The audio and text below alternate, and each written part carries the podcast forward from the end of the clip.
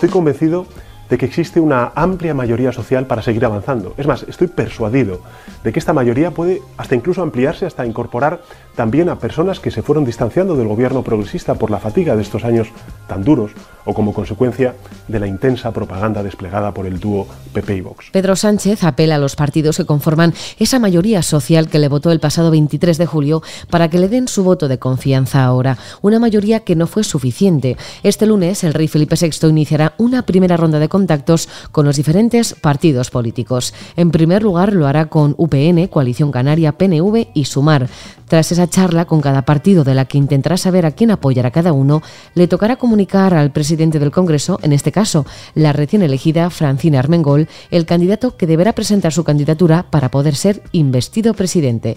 En todo este trajín de charlas y contactos aparece la palabra progresismo, pero su uso choca con quienes la enarbolan y que precisamente lo que quieren es romper España. Soy Belén Montes y hoy en el debate Rosa Díez. Todos los dictadores hablan de mayoría social cuando no ganan en las urnas. Hoy en el debate, el podcast diario de El Debate.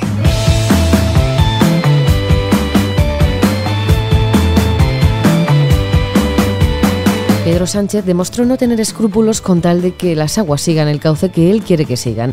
Aunque el río siempre vuelve a su origen, el líder socialista se empeña en que esa corriente siga sus designios que pasan por Moncloa y por perpetuarse en el poder. Es por eso por lo que como primer asalto ha cedido ante las presiones de los nacionalistas, tanto catalanes como vascos y gallegos, y ha colocado a una socialista con una buena ristra de escándalos a sus espaldas, al frente de la mesa del Congreso, permitiendo, entre otros asuntos, que las lenguas cooficiales sean empleadas a placer.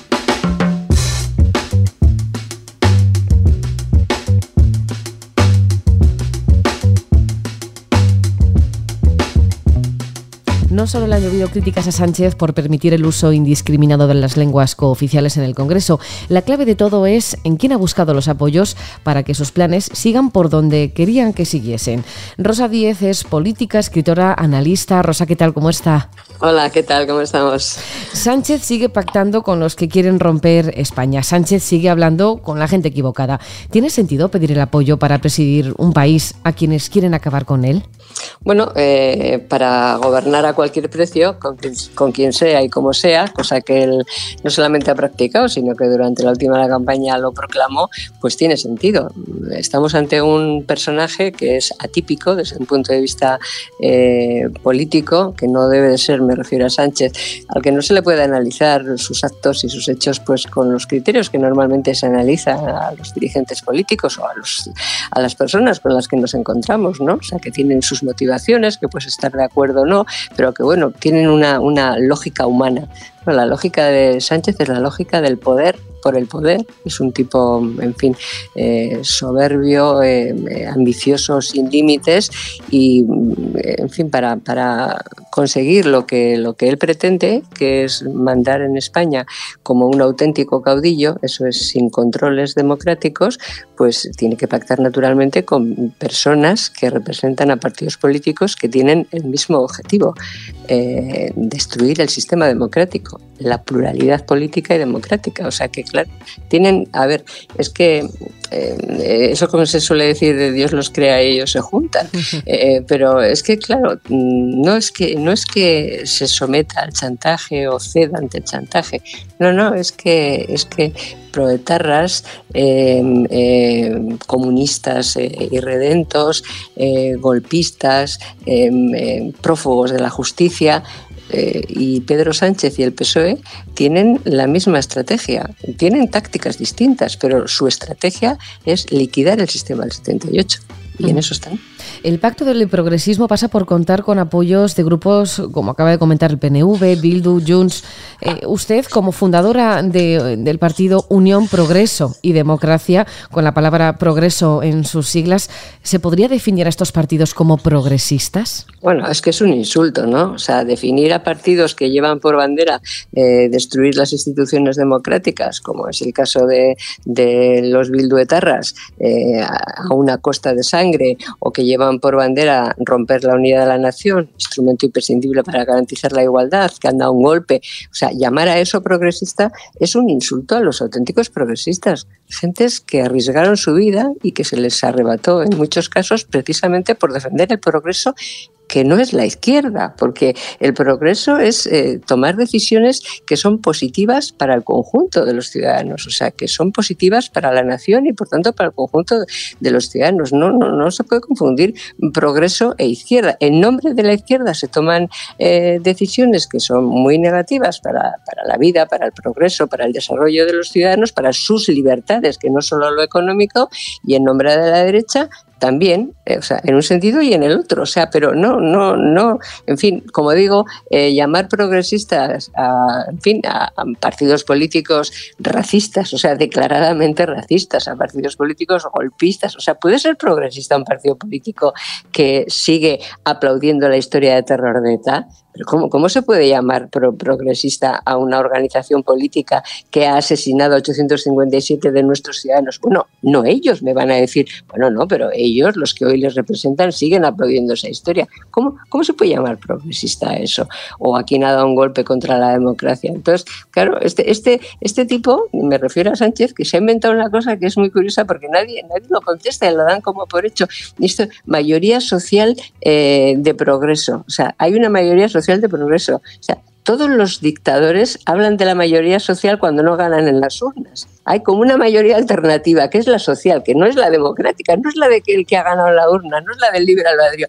Hay una mayoría social. Oiga, no, en una democracia la mayoría es la que da en las urnas. Es verdad que se puede pactar y se acuerda, pero no es una mayoría social de progreso, es una alternativa, un totus revolutum, un acuerdo entre enemigos de la España plural y democrática que bueno pues que están juntos porque como digo tienen el mismo objetivo. La ronda de consultas comienza este lunes. El rey Felipe VI tiene por delante unas jornadas complicadas de hablar con quienes sin pudor pues quieren acabar de hecho con él como institución, por ejemplo el PNV, porque los gallegos catalanes junto a H. Bildu ellos no suelen acudir. Eh, Rosa, ¿qué le dirá entonces Sánchez cuando se reúna con él?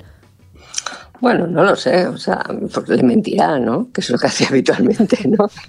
o sea, o sea engañarle, ¿no? O sea, ¿qué, ¿qué, más da? O sea, si él, digo, Sánchez va lo que va, ¿no? Entonces, bueno, al jefe del Estado, al rey, pues a consultas irán partidos histórica y tradicionalmente monárquicos, ¿cuál es el PNV? Como usted ha, ha comentado en este momento, bueno, le llamaban el señor de Vizcaya o lo que fuera, pero bueno, no, PNV es el partido a ver, más de derechas, más conservador en el verdadero sentido de, más tradicionalista de, España, vamos, o sea, eso, pero sin ninguna duda, que tiene además el, punto este racista, ya que para terminar de rematarlo, ¿no?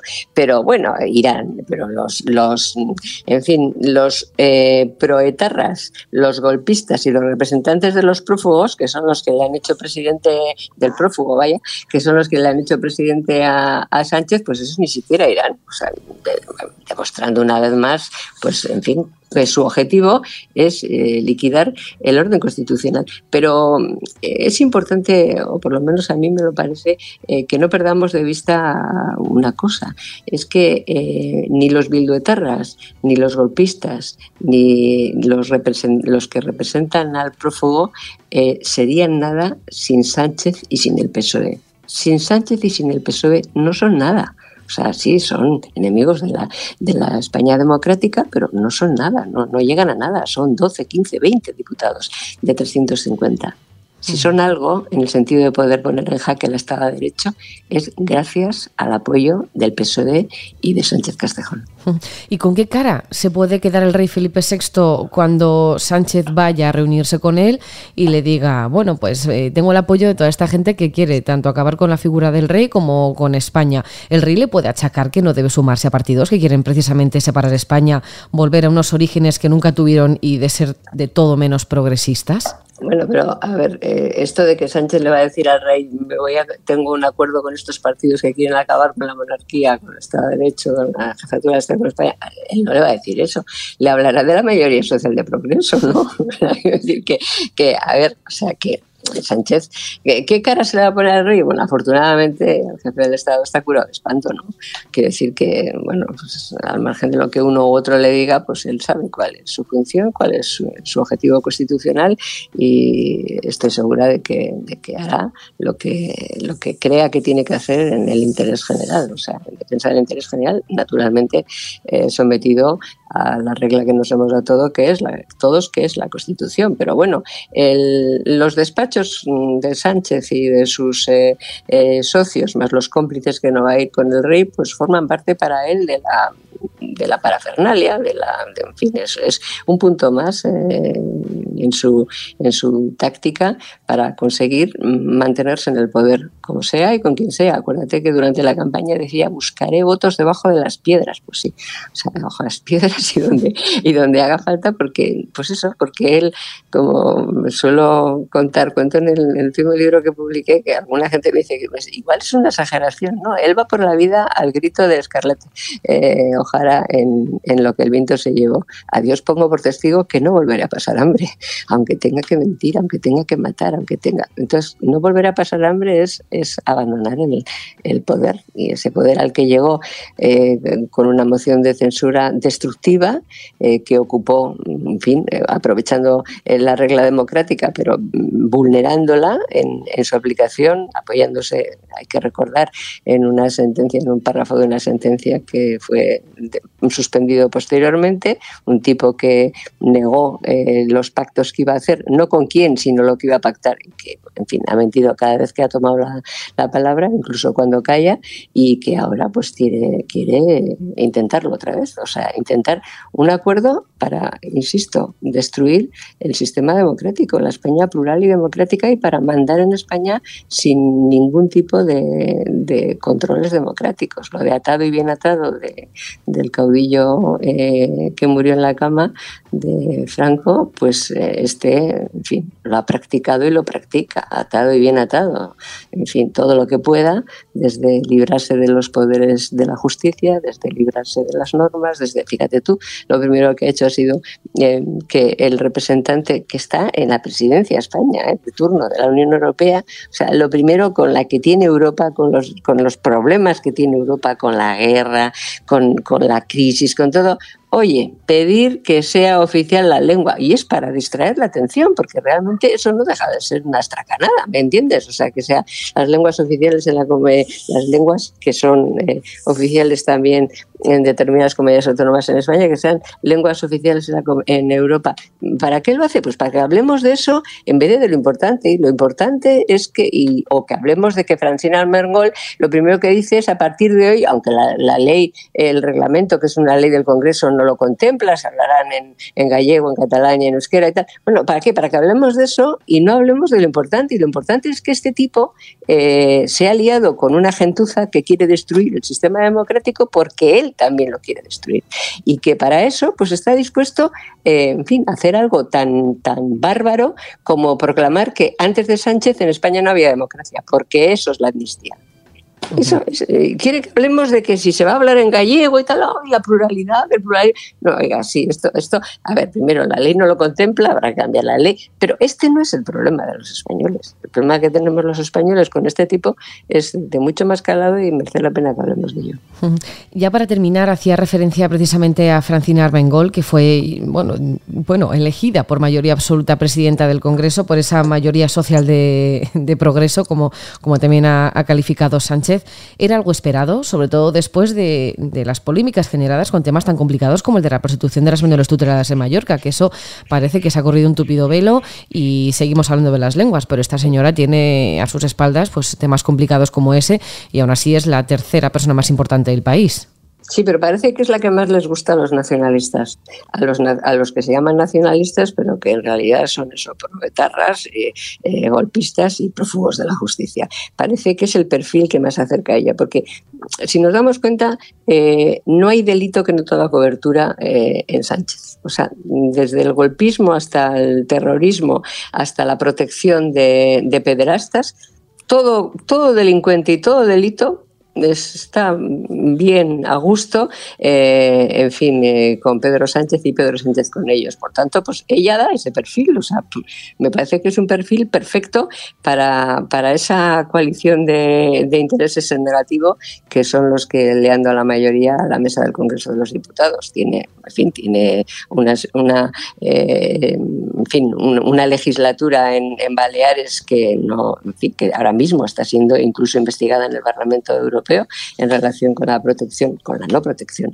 a las menores tuteladas, como acabas de comentar, pero, pero bueno, pues cuanto peor mejor, ¿no? O sea, quiere decir que al final, pues tú tienes que ver quién, quiénes, eh, quiénes están en esa alianza, porque no es quienes apoyan a Sánchez, sino quiénes están en esa alianza para destruir el sistema del 78.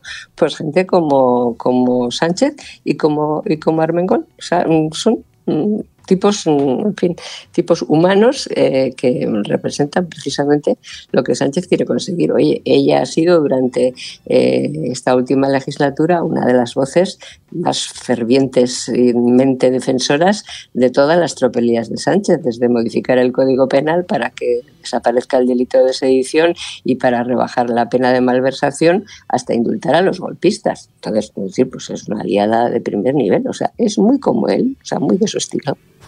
¿Vamos a ver a Sánchez como presidente del gobierno otros cuatro años? Bueno, ya veremos. No, no, no voy a anticipar, ya veremos, pero, pero en fin, hay que, hay que estar preparado para todo. Para, lo que venga. Pues, Hay que estar preparado para verlo y sobre todo hay que estar preparado para resistir. ¿eh?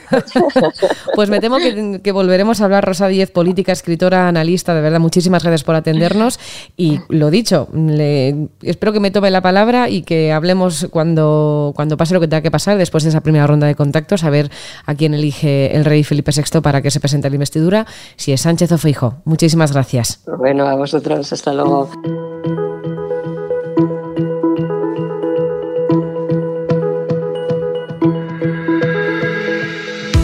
Pedro Sánchez no consigue engañar a quienes le conocen bien y muy a su pesar cada vez es más gente la que se fija en sus cambios y la dirección que están tomando sus políticas con tal de perpetuarse en el poder y en la Moncloa. Veremos qué le depara en las próximas semanas una vez termine la ronda de consultas del rey Felipe VI.